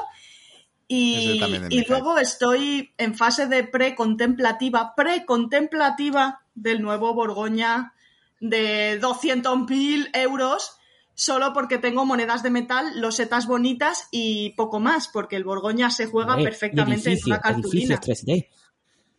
Y edificios 3D absolutamente inútiles y superfluos. Es que el que se juega en BGA, que tengo 10 Borgoñas a la vez en BGA, de gratis. De gratis. De gratis, sin, sin pagarla. Que, mm, que, que, que, que iba a decir yo. Que le des a lo tuyo, Jonathan. Que este me interesa especialmente. Perdona, que se me ha entrecortado. Entiendo que me has citado a mí, ¿verdad? Bien. Vale, sí, como correcto. nadie más habla, soy yo. Soy yo. Eh, nah, a ver, yo me uno a muchos de los hypes que, que- de los que habéis hablado, porque en realidad me interesa casi todo lo que habéis dicho. Pero aporto No, aquí vale. mi, mi, da- mi dato para que echéis euritos, el juego de la ventana indiscreta de Prospero Hall. Es que me parece Pues hay que... que Hay que poner el subtítulo de publicidad, Jonathan. Sí, Pagada, mete, mete la pagada. cortinilla, porfa, mete... Espacio Si no- patrocinado por Próspero Hall. Que si no, luego no cobro, me cago en la mano. Nada, A mí, me enca- como ya sabéis, me encantan los juegos de, de este estudio y creo que les faltaba justamente un juego de, de deducción. Y son unos hijos de puta porque saben... Es que, que saben, es que saben, saben, saben dónde... Saben dónde dan. saben Su que madre es una santa, pero ellos son unos Hijos de desgraciados. putero. Juegan, juegan Son con... amigos de Momoa, saben dónde dar.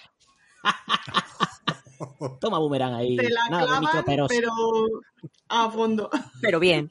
¿Mucho texto, Jona? Eh, no lo sé, no lo sé. Por si, por si, por si tardan tres o cuatro años en sacarlo en castellano. Este caerá en inglés y ya está, no hay problema ninguno. Una, una pregunta importante para, para todos los que estamos aquí ahora, Jonathan. ¿Tú cuando vienes en verano para acá, la maleta, la puedes traer de otras cosas que no sean ropa? No, yo solo puedo decir que puedo llevar hasta cuatro bultos. Así que, oye, echamos cuatro maletas. Al mejor, al mejor postor, ¿no?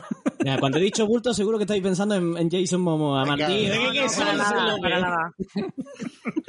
Yo he guardado Correcto. silencio absoluto, no he querido ni mirar a la cámara, por si acaso. Yo es que necesito concentración para estas cosas que si no me despisto. Ahora ya voy y me ducho, me doy una ducha. Sí, Después del como llevamos una hora, una hora y cuarto, vamos a ir finalizando con las recomendaciones eh, lúdicas o no lúdicas. Eh, venga, va. Mm, Sol, por favor. Uy, se moa. Eh, mira, yo voy a, recomendar, perdón, una serie muy loca que está en Prime. Que, eh, que esta, esta pronunciación de mierda, pues me la acabo de sacar yo de la chorra No, porque pero yo que te ha no quedado tengo muy bien, idioma. ¿eh? Lo has no dicho muy perfecto. guay. Lo he dicho perfecto. Vale. Eh, que Ya es- no. Calla, calla. Porno y helado. ¿Eh? Seriote. Mm, Ya os habéis quedado que- ¿recomiendas- no, no recomiendas porno y helado a la vez? Era No, lo que sino recomiendas, aparecía- claro, una serie que se llama porno y helado. Es que estábamos todos viendo el guion rayado ya. con eso, ¿sabes? Os habéis, que, os No, habéis quedado rayado, no. calladísimos. Rachatela. Os he Comer dejado- helado viendo porno. A mí me ha dado favor. bajona. Porque cuando lo vi en el guion pensaba que de verdad iba a recomendar que viéramos algo de porno eh, mientras nos tomábamos un helado o hacíamos cosas helado. con el helado. Rebobina, rebobina y danos el gusto. Sí, sí, sí, Quita, pues- quita el tema de la serie. Vale, sí, en Prime lo podéis ver. Venga, va. Pero ahora poneros a follar mientras coméis helado y veis porno. Ahí estamos, ya está. Bien. Vale. Vale, pues yo me he quedado súper satisfecho con esto, así que Fran, por favor, continúa. Venga, vamos, vamos a cambiar directamente el tono, ¿vale? Voy a hablar de audiolibros. Hala, Corta rollo. Buah. Pero Sol, luego me cuentas lo de la audiolibros serie. de libros pornos. Vale, venga. Lo que, lo que no sabes del doblaje del porno. Eso es. No, eh, mira, es que so- aquí en casa somos muy fan y, y, mm, yo nunca pensé que me iban a echar a esto, al tema de los audiolibros. Y te- eh, nos flipa un- uno de los, eh, de lo- de la gente que hace la locución de los libros, que es Raúl Llorens, que es el que ha hecho, yo lo recomiendo mucho, eh, lo que es la saga incompleta, porque nos falta un libro, hijo de puta Patrick Rothfuss, de, No. las- de la crónica del asesino de reyes, es decir, El nombre del viento y El temor de un hombre sabio. Pero, pero es peor de lo que te imaginas, Fran. No es que te falte un libro. Es que es el libro que te falta. Es solamente el preludio de la saga que quiere hacer. Sí, sí. Esto es O porno, sea, ¿no? estos, tres, estos, tres, estos tres libros, estos dos libros y el que se supone que en algún momento de nuestras vidas o de las de nuestros hijos mm, hará el tercer libro, las- la puerta de de piedra. piedra, ¿cómo era? Sí. Eh, esto solo es el preludio de la historia. Él quiere contar una historia, pero que todavía no ha empezado, que esto era el preludio. Todos yo sabemos pego con a que... tomar por culo muy fuerte, Patrick Rofus. Vete a tomar por culo ya. Los y no vuelvas. son muy importantes en el porno. ve- sí. No vayamos que directamente ahí con el tronco. No, no te duermas antes de follar. O sea, preliminares, guay, no te pases. porque, o sea, porque se te puede olvidar el objetivo. Te voy a contar una cosa. Los preliminares no existen, ya son follar. Vale, perfecto. Pues, Hasta a es- aquí mi pues díselo a lección de hoy. Muy bien. Díselo a Rothfuss. Que, que él sigue con el tema de los preliminares. el hijo de vete con Martin a una isla desierta y os ponéis los dos a hacer manitas, ¿vale? Venga, a comer, hasta luego. a comer helado y ver porno. Ay, de puta madre. Personaje histórico que te llevarías a una isla desierta. Vete a tomar por culo Rofus. Vete y no, me lo llevo Pues y lo dejo allí y yo me audiolibros. vuelvo. Audiolibros en general y los de Raúl Llorens, entre ellos los del nombre viento en particular. A la venga, siguiente. ¿En dónde? ¿En dónde? ¿En qué plataforma para...? Es- están en todas, pero yo, por ejemplo, utilizo Audible de, de Amazon. Vale. Oh, qué bien lo has dicho, ¿eh? Audible. Como- Te me he puede quedado- ser, digo, claro. audible, será audible. Audible. Pero como ha dicho audible, Es que yo Pues jamás dicho, pues había otra pensado, jamás había pensado, para que veáis los cero idiomas, jamás había pensado en el nombre de, de ese departamento, llámalo X, de Amazon, como Audible. audible. Para mí siempre es audible. Exacto. Ni siquiera me así. había planteado eh, de- de- escucharlo así. Qué maravilla. Mm. Es que os voy Sí, a sí. decir una cosa, porque Hermione, oyentes, Hermione, piensa en Hermione. nuestros oyentes no lo saben porque no le ven, pero es que Fran se ha puesto unas gafas Gafapasta De- de- total. de sexy horny. sí, sí. De yo te empotro. Es Oh. increíble, ¿eh? Oh, mamá. Está espectacular. Entonces él ya puede decir audible y lo que le salga de la punta al nabo. Pues venga. Jason Momoa. Excel, Excel. Es Vladas Bliflin. que es otro actor porno buenísimo. Bliflin. Ningún Sflinflin sufrió durante el- la grabación de este podcast. Bueno, pues venga, va. En Villacaperu, ¿qué recomendamos? El Delis Vegan Donuts, eh, que son donuts veganos. Mm, movida verdad, ¿no? muy seria. No como, no como Por- los sándwiches vegetales, ¿no? no, pues como espérate, que el, vegan el mejor, De la pizzería a la que yo pido, que es vegan vegan cheese, pero que eso no es vegan. pues este, eh, los donuts son total y absolutamente veganos, pero su mejor donut es el donut de pollo. De falso pollo, por Ajá. supuesto. Y es- sí, está buenísimo. Está buenísimo. donut de pollo, tío. Que no es pollo, es polla. Por ahí te lo compro, pero donut de pollo... Pues Venga, ve y ahora pruébalo. Ponle un micropero. No, no hay Un ningún- micropero. mi- el micropero es que son caros como su puta madre, porque es el impuesto vegano. Mm, Te los voy a cobrar como un campeón mundial.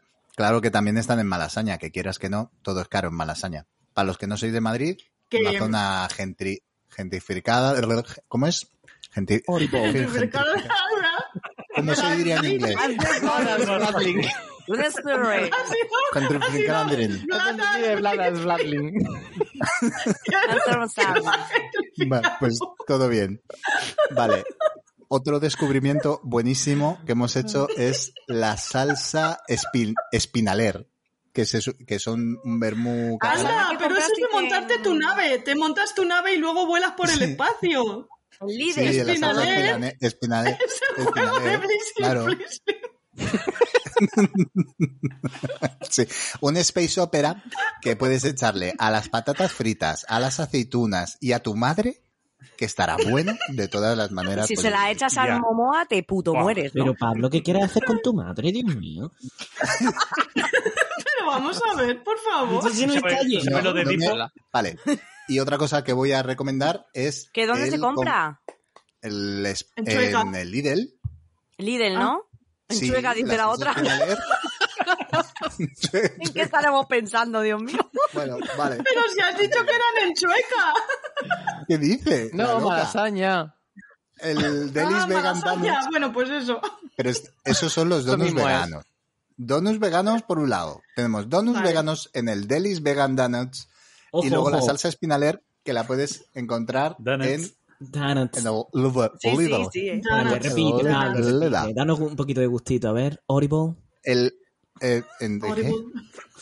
¿Quieres que lo diga otra vez? Vegan Donuts. Da- Dana. Da- Dana. Venga, ya. Eh, la lengua. Se nos fue el programa hace como una media hora, pero aquí estamos. Sí, pero bueno, aquí estamos. Y una última recomendación. El Instagram de Dados Verdes Fritos. Por favor, espiar vuestros pecados. que sois pecadores y pecadoras, que os quedáis muy a gustito.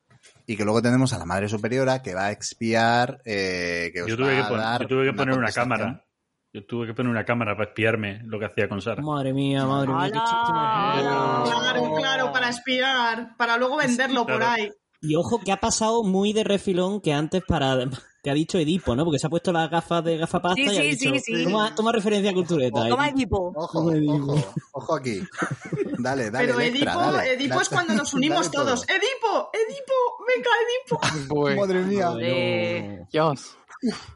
Ya está, ya está. Por favor, Sergio, Que no nos dejes muy de los escuchar. chistes. Pablo, ¿quieres que vaya con mi recomendación para pasar un Sí, correr un dalo, tupido velo dalo, con por esto? favor. Venga, yo voy a recomendar una, una serie de HBO, HBO, si, por- si queréis que lo...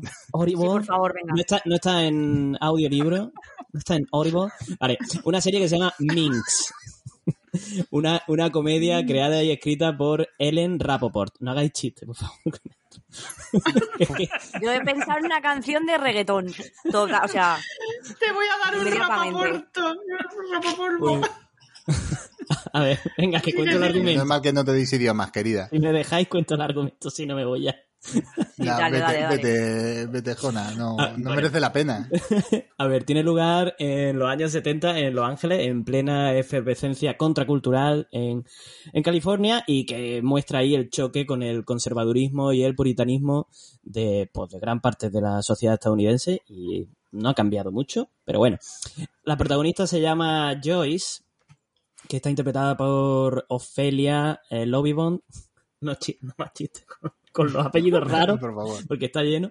Y es una, es una mujer eh, joven, feminista, eh, criada en, pues, en una familia bien, una familia burguesa y educada en Nueva York, que lleva muchos años trabajando en la idea de mm, sacar al mercado una revista feminista donde divulgar em, los grandes debates de- del feminismo teórico de, de aquellos años, ¿no? La revista se, iba- se llama Minx, eh, que la traducción sería algo así como fresca, en, en un sentido peyorativo, pero se, se empodera de... Es, es la traducción literal, lo que significa.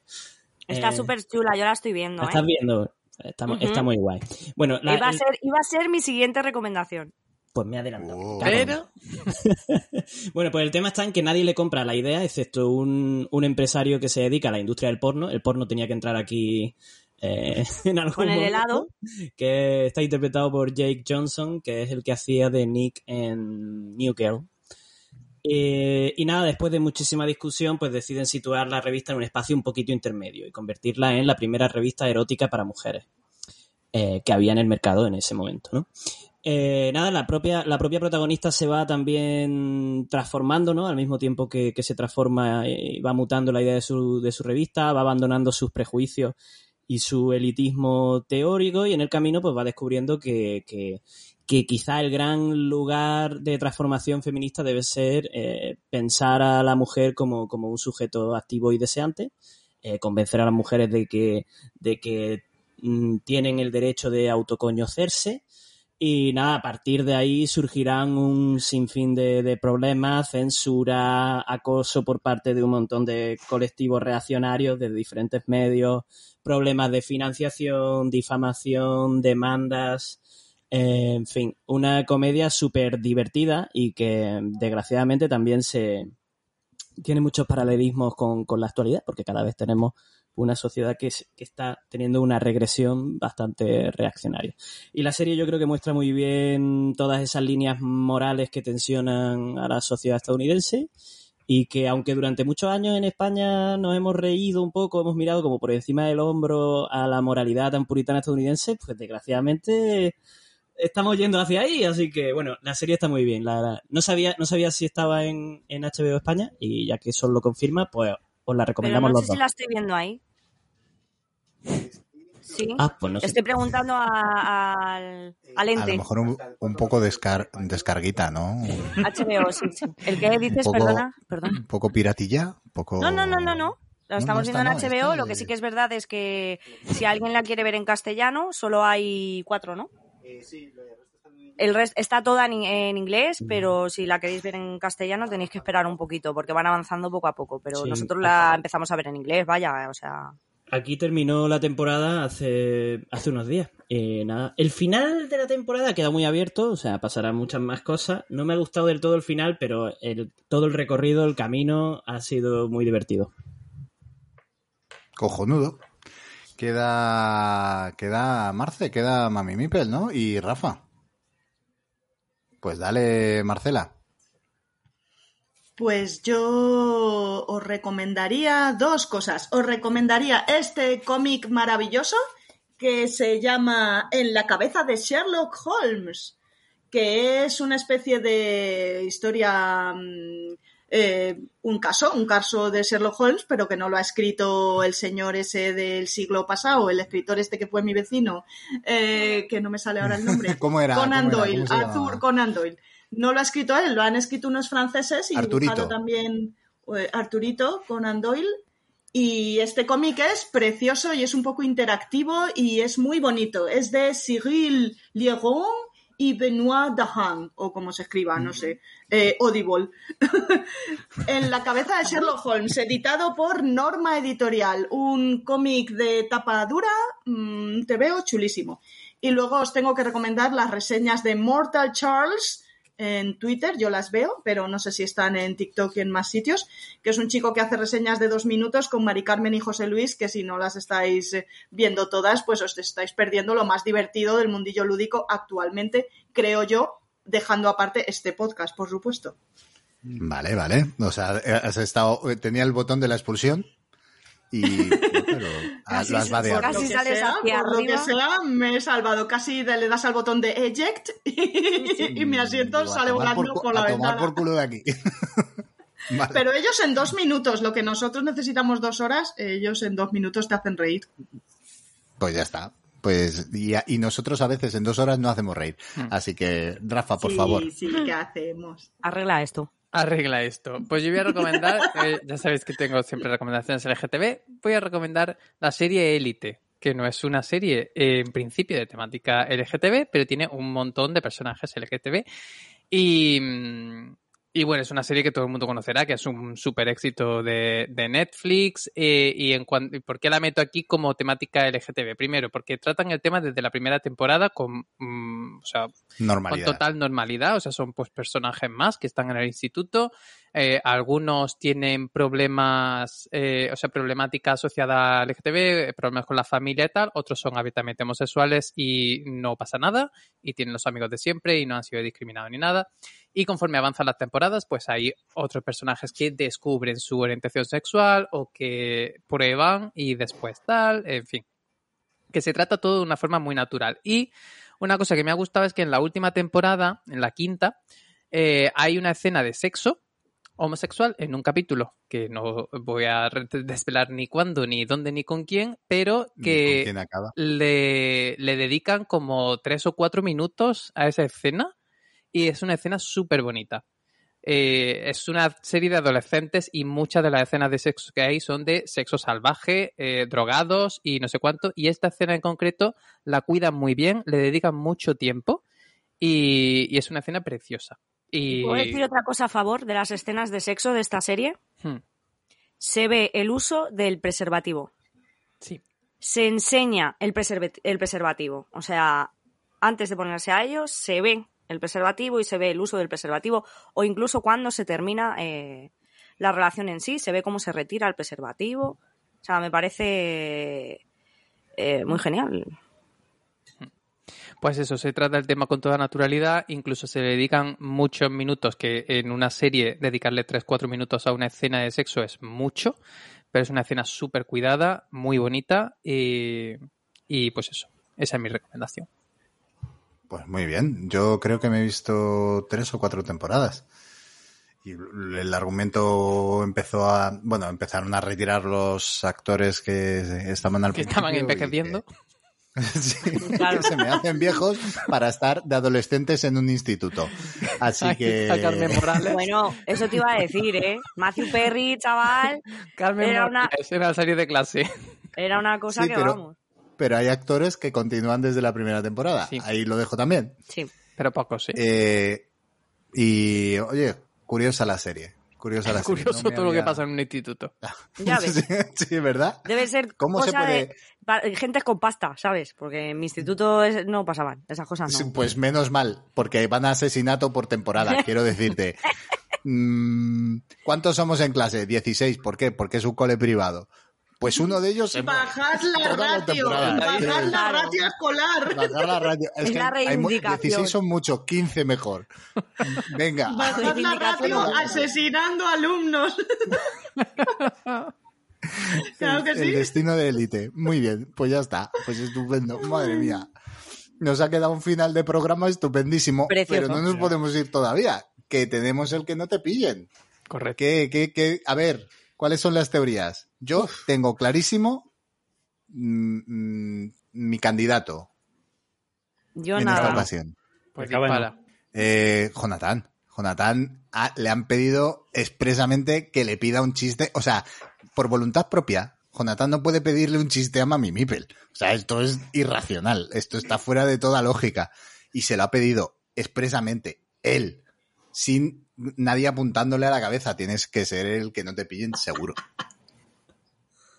Val- ¿Más teoría? ¿No? Y ese, Tengo ese ya- silencio Tengo ya- ¿Tengo ya, tengo ratifica. ya que negarlo o...? Pues no, no.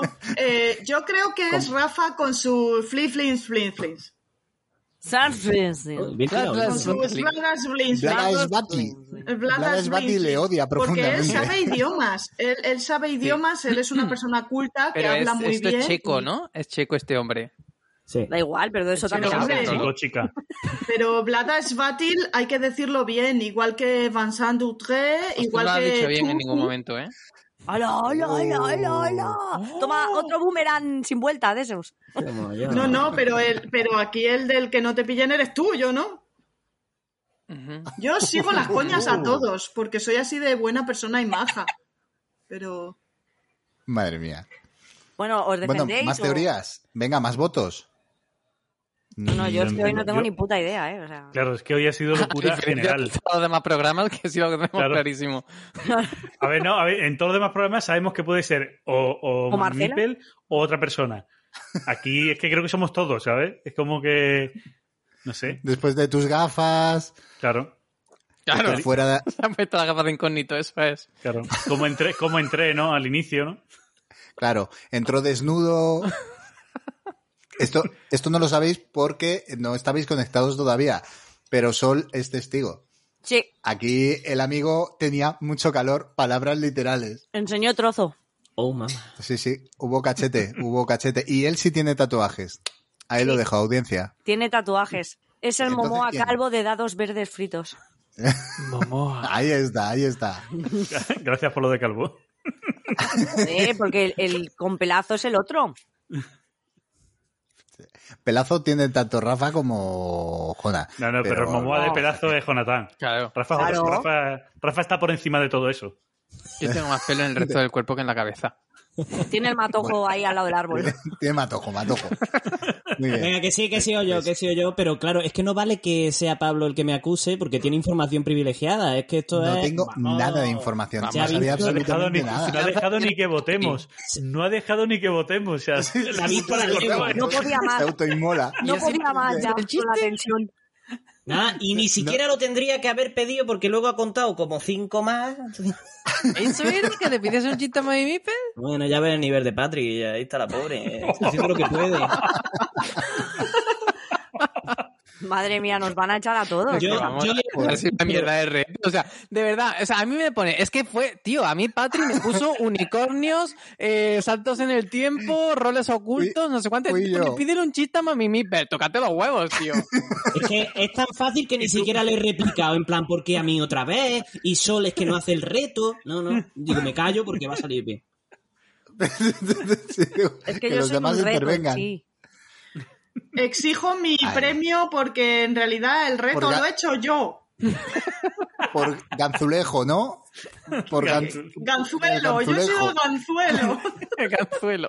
El ganzuelo. Madre El mía. gancho, el ganzuelo, el, El gancho. Madre el mía. gancho. Vale, Eternamente agradecidos. pues ya está. Amigues, amigos, vamos a eh, dar por finalizado este programa. Muchísimas gracias, Sol. A ti, preciosura, te echábamos de menos. Sí, yo os echaba mucho de menos a vosotros también. Fran, Nada, gracias a vosotros. Eh, me lo he pasado genial esta tarde. Mami Mipel, gracias por ser la entrevistada y dejar que hagamos experimentos con mm, nuestro egocentrismo contigo. No, gracias a vosotros por el interés. Mm, Yo siempre que queráis, eh, aquí estaré para lo que he hecho hoy. Que Ha quedado una entrevista vergüenza. estupenda. Nunca más volveremos a entrevistarte, no te preocupes. A sus No es, órdenes. tu- no es por tu culpa. No es por tu culpa, es porque los demás también quieren de lo suyo. Jona, muchas, muchas gracias. Besote, guapas, guapos. Nos vemos. Y Rafa, Mm, oh, a- ASRM, acércate un poco. Oh, lo pondré como tag en este, en este programa. ASRM. Ah, Ahí ¿Cómo? no está. ASRM, ARMS. MRV, sí, MRV. MRV. DHL. Marsupiales. Callaos ya, hombre. Bueno, y ya nos despedimos. No olvidemos los métodos de contacto. En Instagram somos Dados Verdes Fritos, en Twitter Dados V Fritos y por supuesto en nuestros Telegram, DVF en la mesa y la cocina de DVF. Hasta pronto.